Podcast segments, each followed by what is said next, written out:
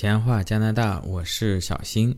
这期节目播出的时间呢，在中国时间的二零二零年十二月二十五日啊，是圣诞节。在这里，小新也祝国内还有加拿大，包括世界各地的听友，咱们节日快乐。这期呢，我我们接着跟绿客聊他感染新冠的这段经历，呃，主要是聊他如何康复以及康复以后。回到工作岗位的内容，因为 COVID-19 啊，这个病毒啊，新冠，我们一直在网上看到呀，有各种症状啊，当然也有看到，呃，很多人啊，像比如说咱们建国建国老人家，他三天就好了，那也有呢，就是年轻力壮的，最后这个反而严重了，也有各种症状不一而足。咱们这个节目也不是专业医学节目啊，咱们就是讲个人的亲身经历，呃，就针对你来说。你打电话确诊的时候，你是失去了味觉，其他还有什么症状？包括您的家人？我们分开说一下，就是前后的所有的症状。嗯，首先，呃，我女儿这边呢，就是在一开头她有个两天的，我们觉得很奇怪，但是我们并不确定她是不是属于症状，就是她她觉得疲倦，然后本身她有哮喘的基础，然后她在我的太太我们都结束了所有症状以后。他反而又出现了一次比较严重的荨麻疹，是一个全身的荨麻疹，从脸一直到腿，全是身上都有。然后我们当时就是给他吃了一些这个抗过敏的药，马上就起到效果，就就下去了。然后转天又会起来，这样闹了，但前后闹了不到一个星期吧，然后就好了。所以这个你说他是不是症状呢？那我们其实不能确定，也没有相关的医疗的明确的说法。那。接下来就是说我自己这儿呢，就是我刚才介绍的，就是一个偏头痛和流鼻涕，嗯，然后也没有发烧和咳嗽，然后前后大概也是三天左右的时间，除了后面的味觉嗅觉的消失，就没有其他的症状了。我这个味觉嗅觉的消失呢，到现在也都已经过去了大概一个多月的时间了。其实你说它有没有百分之百的恢复？包括我有一个很好的朋友，他也是没事儿的，就在这个微信上跟我开玩笑说：“你味觉嗅觉恢复了吗？”嗯，一开始我还回答说我没有恢复，我大概百分之五十吧，多少？然后到现在，其实我自己都有点含糊了，我我没有办法去跟我就是完全正常的之前的那个我去比较，因为那个时候我其实对气味是比较敏感的一个人，但是现在呢，有一些气味我很明确的知道是我现在还没有能闻得到，但是。它已经在恢复了，因为最初消失的时候，它就是完全彻底的，什么嗅觉和味觉都没有了。吃东西的时候，就像在吃那个水煮的白土豆一样。对，然后现在呢，几乎所有的味道我都能尝回来了，但是能尝回来多少，这个我不能确定。是现在是这么一个状态。这个嗅觉跟味觉确实是咱们。医学上，我我不懂啊，我瞎说。我我感觉啊，可能是相对来说研究比较少，这个量化测试的也不多啊，不像咱们眼睛啊，去测二点零、一点八、一点九啊，离两米、三米看那个小图，你看得见就是看见，看不见就是。你这个味道，我们好像从来没有测过哈，这个。什么五级的香味儿，四级的香味儿啊，三点五五级的香味儿，能不能闻得着？好像没有这个测试啊。对。但是就是说，您确实曾经一度出现了完全丧失闻到味道跟尝到味道的功能，等于是。但是现在呢，已经是从零到一已经是恢复了。但是具体你是恢复到百分之百，还是百分之八十，还是百分之五十，这很难讲。是的。而且您自始至终没有出现发烧。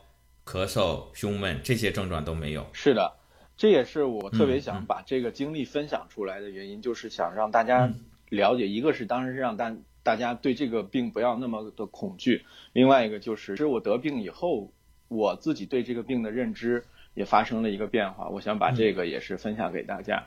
从我的经历来看，包括我知道的身边的有确诊的人的情况，整个的一个情况下来。真正出现了剧烈的发烧和咳嗽的，只有我老婆一个人啊。您太太反而是症状比较重。对，很多人全部都是症状极其轻微，他可能自己都不知道的这种情况。对，不知道无症状。对我太太这边的，这也是这个病狡猾的地方。是的，这个确实很难防备它。我太太这边的情况，我大概从头呃梳理一下，她是在我出现。味觉嗅觉消失的这个时候，他开始发烧，但是呢，也有一些轻微的咳嗽，但是他平时感冒就是这样子，所以我们也没有办法判断他是普通的流感还是新冠。但是我们确诊以后，我就开始密切观察他的状态，因为我这个时候基本上已经好了，是我在照顾他。那他差不多在整个病程的前七天之前，他一直是处于一个反反复复低烧。然后轻微咳嗽，平时甚至有时候早上起来的时候，你看他就和正常的人一样，也没有发烧，也没有咳嗽，呃，都很正常。他也觉得说这个病也没有什么大不了的。他有一次晚上还熬夜看了韩剧，这个真是心太大了，也不注意休息。对，然后呢，他大概是到了第七天、第八天的时候，就突然有一个剧烈的高烧和剧烈的咳嗽出现。这个时候，因为我翻阅了网上其他人的经历，呃，这个病呢有一个大概就是统计的一个结果，就是如果他要转重症的话，它会发生在这个时间段，就是在第七天和第八天。这也和我们普通感冒的认知不太一样。我们普通的感冒，反正我们自己家的情况，大部分都是在第三天、第四天的时候，可能发烧会烧的比较高的温度，然后随随后就慢慢就转好了。但是这个病呢，持持续到了第七天、第八天的时候。他去高烧，高烧了以后，这样子过了一两天的时间，因为每一秒都是一种煎熬，对我来说，我也记不太清了。然后后面呢，他嗯就慢慢退烧，然后咳嗽也就慢慢消失，等于这个坎儿就过去了。那我了解到的是，在网上有一些转送了医院的人，也是在这个时间段他转坏，当时也是我们打电话电话问诊的一些医生，医生告诉我们。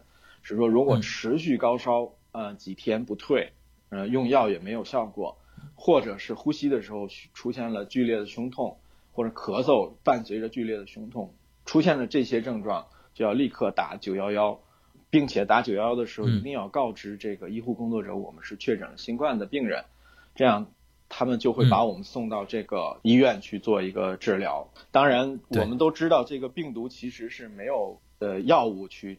治疗病毒本身的，所以他们医院其实也只能是给一些吸氧啊，或者是有一些抗病毒，但是不是针对性很强的药物的帮助啊。最糟糕的时候，可能要全身麻醉上呼吸机。这些情况，我当然我也都去大概去了解过一下，对。但是万幸我们没有到那一步，对。这听下来，应该说我们还是一个轻症，但是同样轻里面呢，您太太可能比你还稍微重一点啊。啊，跟他相比，你基本上算是无症状了。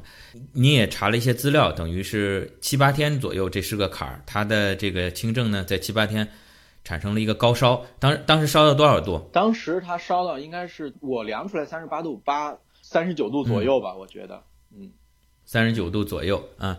现在他跟你一样，也是完全恢复了。呃，是的，他现在也是只剩下味觉和嗅觉还在慢慢的恢复过程中，其他的完全都没有问题哦。对。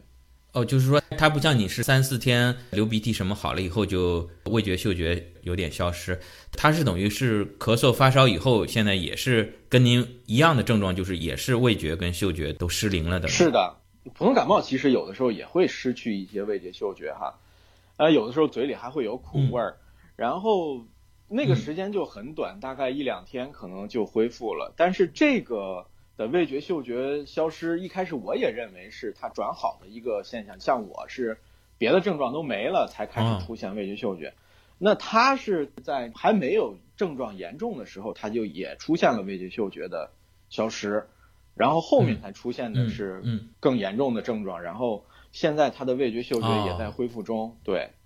然后就是小朋友，小朋友因为一开始有疲劳，但是他本身可能有基础疾病，有哮喘。啊，这个因为我儿子也有哮喘，在这边可能气候还是怎么，还是一个挺普遍的。那么后来他出现了这个荨麻疹，这个呃，以以我的之前的认知，可能这个更多的像是一个过敏类的疾病啊。但是这个科学的东西，咱们就不能说的太确定啊，永远可以证实证伪。感觉他在隔离在家里，也没有接触什么新的过敏源，就突然也是这个有一个荨麻疹的症状出现。吃了抗过敏药也好了啊，现在也说不太清楚啊。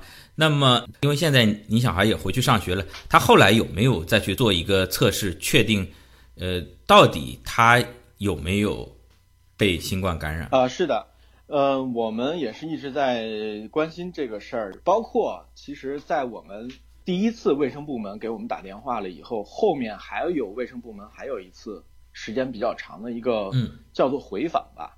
这个回访它是相对更为正式的一种，对我们病因整个发病，然后整个这个呃，我们有没有其他的密切接触者，或者是我们的工作单位、学校，或者是我们自己本身的一个症状的一个梳理，他都做了一个详尽的一个调查。这个时间非常的长，当时是我和我太太两个人，他花了两个小时才做完。呃，这是您确诊以后隔了多少天？这个其实是在我太太即将解除隔离的时候，他们这个电话才打过来。哦我想这还比较人性化，不然你本来在生病就挺虚弱的，啊，先打两个小时电话，还要说一门第二、第三外语，也很消耗精力。卫生部门的这个第二次的回访呢，因为我也知道有其他的人也有这样的情况啊。这个回访理论上其实应该是尽早来做，这也是我判断就是为什么现在魁省的这个情况比较糟糕。他们的工作排得很满，虽然说了两个小时，但是他非常的着急。他说他后面还有很多的病人需要去做这个事情，所以他这个回访甚至在我们都已经即将要解除隔离的时候才跟我们做。其实能看出来，魁省现在整个医疗系统它的压力还是很大的。那他在这个回访的过程中呢，他也是提到了说，孩子呢，在我和我太太解除隔离以后，我们有条件的话，尽快去带他做一次检查，来确定他嗯看他是阴性还是阳性。这样的话呢，倒不是说他们也认为大概率他这个孩子会感染，因为一直生活在同一个房间里。虽然嗯我们自己平时也会注意分餐呀、包括那个嗯保持一定的距离跟孩子。但是呢，如果我们一直没有感染 positive 的官方的一个说法的话，孩子就应该在我们两个人全部解除隔离以后，他要再继续隔离十四天才能正常的返回去上学。同时呢，学校也是希望我们做再做一次测试，但是因为我们在解除隔离以后，这孩子又出现了荨麻疹，我们又没有嗯。想说在这个时间让孩子再出去，我们担心他是不是处处在一种虚弱的状态，或者是不好，往后放了大概有一周多的时间，带孩子去做了这个测试，那孩子最后结果是阴性的，就是也很奇怪，哦也也没有测出来，对。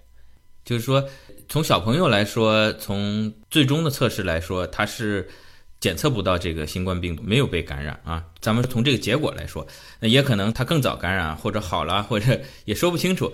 其实我看这卫生部门前后的说法是略有差异的，不能说是矛盾的，因为第一次确实条件不具备，等于两个大人确诊了，这个时候呢。也没法带孩子去做检测，这个也增加其他人感染的风险，因为去检测这个地方毕竟也是算是人员聚集吧。那么从你们两个康复了以后，等于是他建议你去给孩子最终确认一下孩子有没有确诊，同时这也是孩子学校的要求，对吧？你不然家长感染了，然后孩子就来上学了，这个对于学校对于其他的小朋友来说也是有这方面的担心。是的。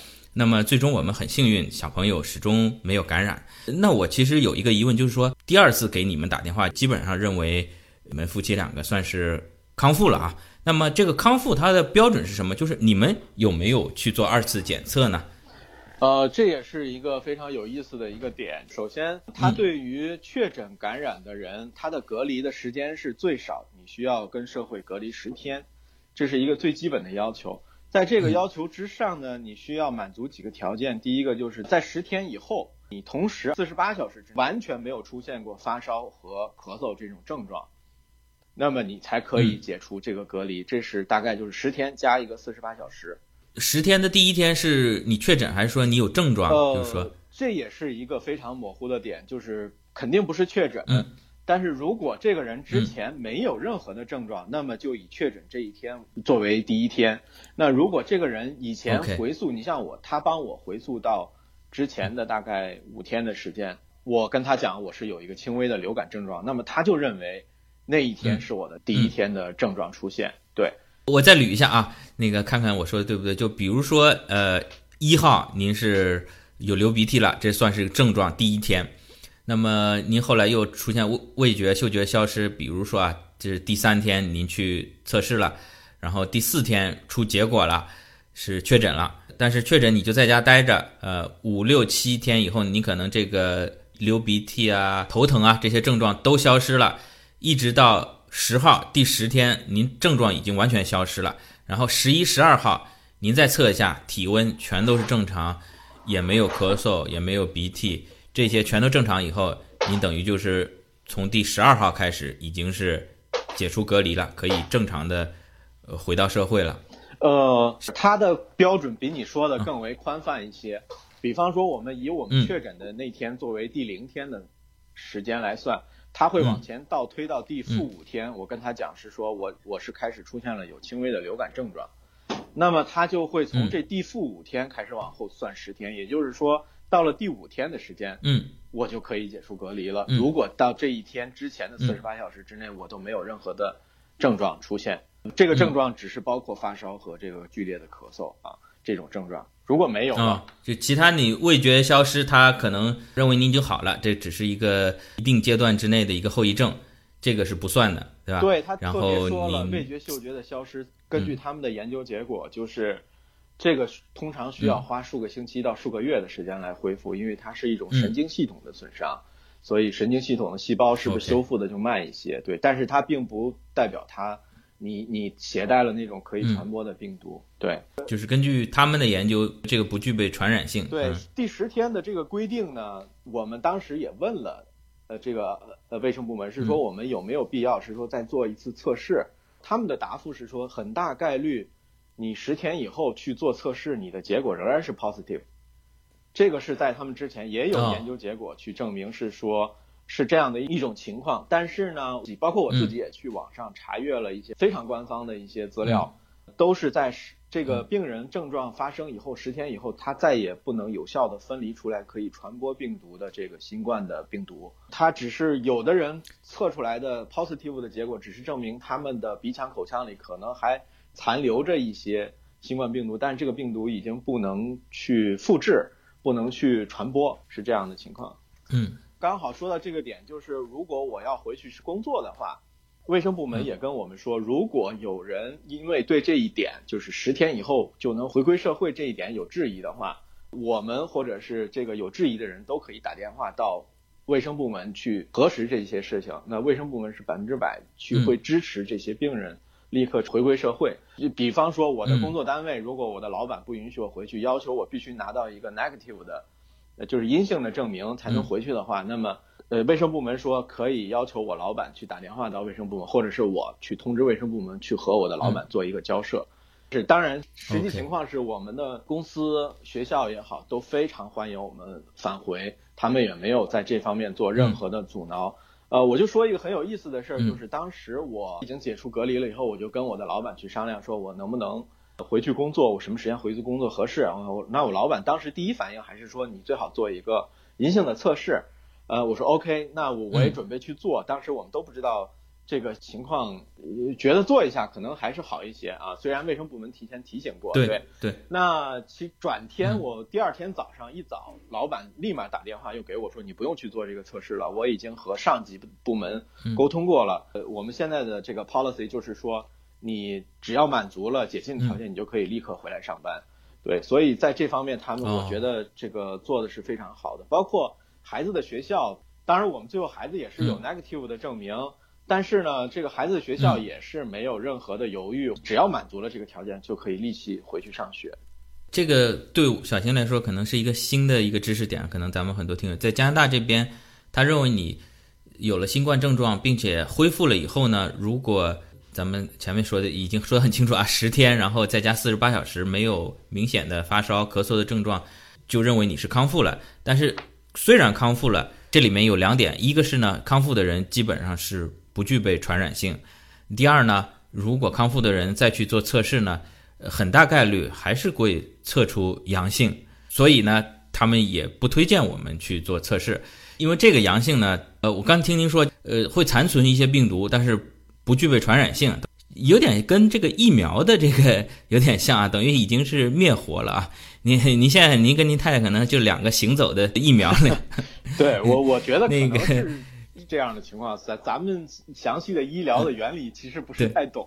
绿克，就是说你们公司等于是叫你们整个公司都去做了检测啊，包括密切接触者，这里面有没有传染的？也其实也说不定是他传染你，还是你传染他了。就是有没有其他的感染病例？我们公司其实是有其他的感染病例，其实跟我密切接触的一个同事，但是呢，我们后来推断，其实他应该不是在和我密切接触的时候传染的，因为他的症状也是出现在比较早的时候，也是卫生部门的人帮他梳理以后，卫生部门认为他应该是在之前就已经感染了。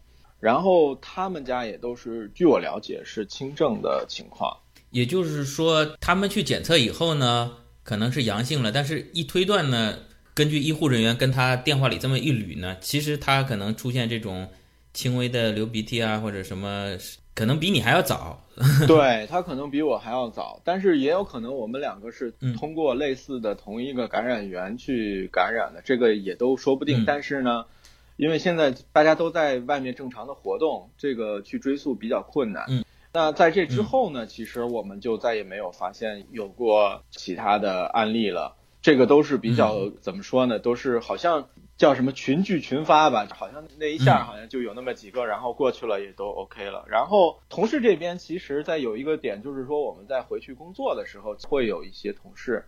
他是会有一些惧怕的心理，这个我们能感受得到。很典型的就是有一个同事，就因为我们回去上班，不是所有人都会说啊，这个我们之前确诊同事结束隔离了，他们要回来上班，没有这样去通知所有人。所以有的人看看到我以后，呃，当时的身体反应是，哎，浑身一缩，你怎么来的？对，往后一跳，就是跳开两步，呃，就这种感觉。这个我们有一个老大哥的同事也劝我是说啊，有的人呢害怕呢是人之常情，你不要怪他们。是这样的，我们自己也是说，尽量刻意的去保持跟同事之间的距离。人家害怕是正常的，换位思考也是这样的。是。那包括其实同事们相处一段时间以后，就大家就熟悉起来了。其实所有的人真的是对我们非常好，然后嘘寒问暖的，让我们感觉很自信的能回去继续工作。刚一开始会觉得你自己跟其他人不一样，是一个异类。那很快因为大家的这种关怀。这种感觉就消失了。是我非常理解。首先，每个人咱们不都是医学专家，不都了解这个传染性啊、跟阳性啊这些复杂的关系啊？即便医学专家可能也没有百分之百研究透啊。另外，可能每个人他的承受能力啊，包括他家庭条件可能都不一样哈。有的人可能像您，可能家里是三口人，都没有特别高危的，相对来说都年轻力壮的。可能有的人他不光是自己害怕，他可能家里有年纪更大的老人啊。他自己其实倒不怕感染就感染了，他觉得能挺过来。但是万一再传染家里老人，就可能会这个我们绝对没有一个道德的评判啊，这个只是说我们怕也是应该的。但是呢，在我们真正企业啊、员工啊都了解了这个相关的科学医学的背景介绍以后呢，我们很快的能够融入到这个社会，重新开始我们正常的工作学习。这也是加拿大这边目前来说啊，针对新冠康复病人的这种态度和现状吧。是的，对，这不是疫苗也出来了嘛？这个我们注射疫苗以后，如果比如今天注射疫苗，明天马上去做新冠测试，可能我估计大概率就测出来就是阳性，因为这个疫苗里面这个灭活病毒在身体里就就在起作用。其实说到这儿，我还有个点。也也是我们的一个朋友吧，他当时是问过我们一个问题，就是说，哎，你看这个咱们现在回国大使馆通知还要双阴性呢，你们这个怎么就十天就跑出来了？也是说大概率还是阳性，你们这个他不能理解。然后我自己去查了一下相关资料哈，就是首先这个你去坐飞机要想旅行回国的话，他要双阴性，我认为是非常有道理的。首先，第一个就是说，这个双阴性指的是第一个是鼻拭子、咽拭子，就是咱们平时做的这个呃 COVID-19 的筛查的这个测试，它是证明你的鼻鼻腔、口腔里深处看有没有这个呃新冠病毒的存在。第二个，这个阴性呢是说你要去查血清里面有没有一种叫做 IgM 的这个抗体的存在。这个抗体呢。呃，其实是一个，就是在你感染新冠以后，大概一周的时间左右，它会存在于体内的一个抗体。那时间更长了以后，它会消失。那么，为什么航空它需要这样的一个证明？我认为这也是和这边的包括医疗处置措施，包括一些，你像咱们国内对这个新冠其实呃，它的整个处置的这个流程其实是不太一样的。所以呢，它它为了避免是有一些有隐含情况的人能上飞机，他除了去查那个鼻拭子、咽拭子之外呢，他还要通过这个筛查 IgM 的这个抗体去看你是不是满足了十天隔离的这个情况。毕竟这边的隔离并不是一种强制性的，你真要买票去坐飞机，对，对你这时候有有可能这种几率是说这个人得了这个病，但是他也没有满足解除隔离的条件。但是他可能鼻拭子、咽拭子就测出来是阴性的，但是他有可能是最近得过的，那这种情况他就要避免。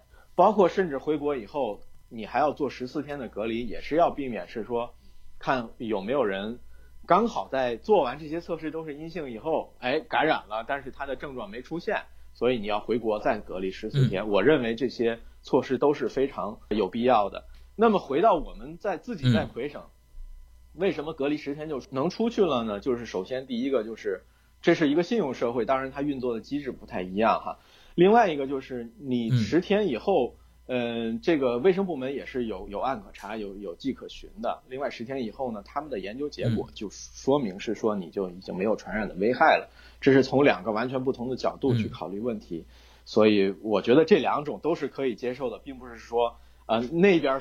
要双阴性，这边就只有十天啊，阳性你也可以出来跑，它并不矛盾，我认为。对，咱们在哪个国家就按照哪个国家的要求啊，咱们也没办法。那那你不服这个国家要求，你就回国，对吧？你在中国你觉得不好，你就出来；你在加拿大觉得不好，你就回去。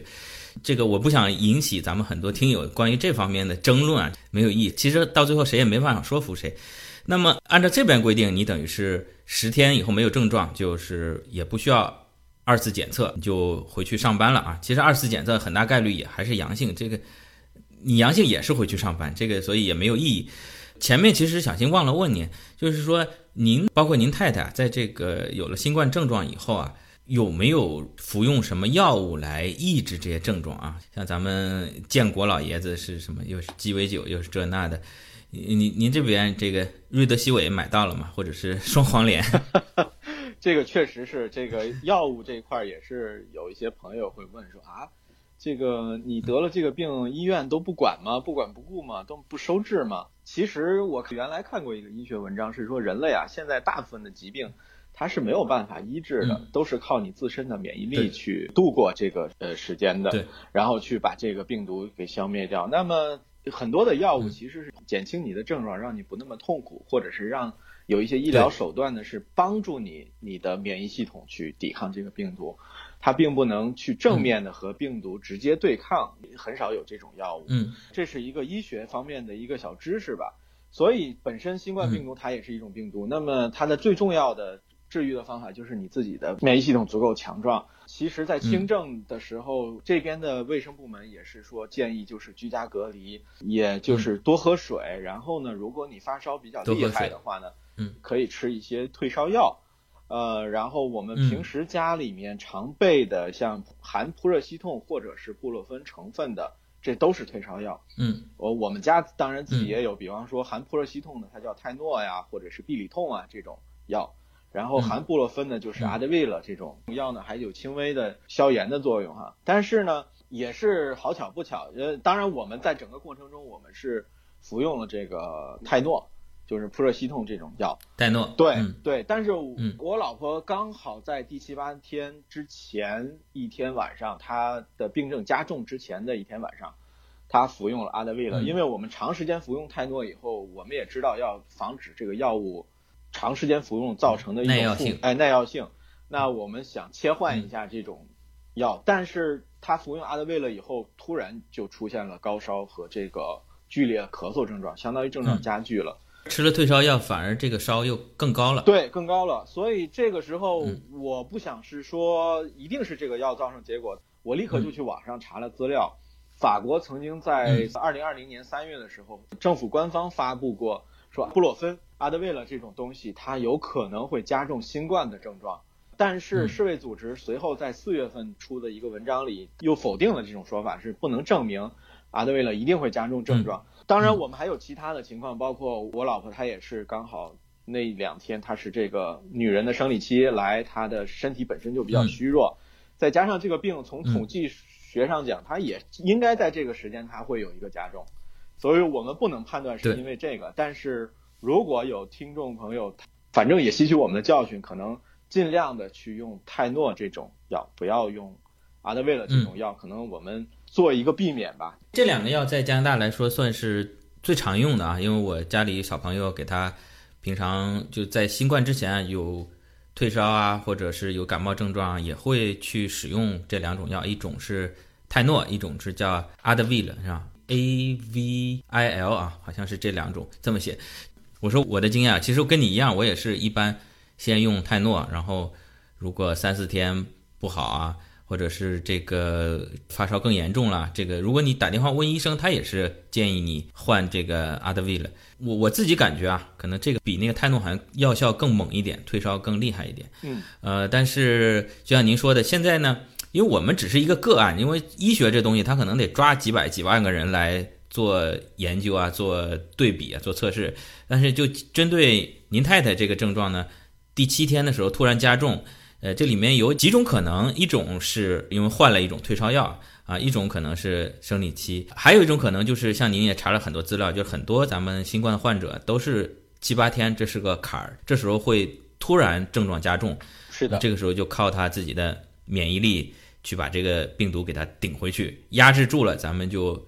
康复，而且大多数人咱们是压制住了，那么有小部分呢，我们可能会转成重症，这个后续的治疗可能就我们要到医院去了。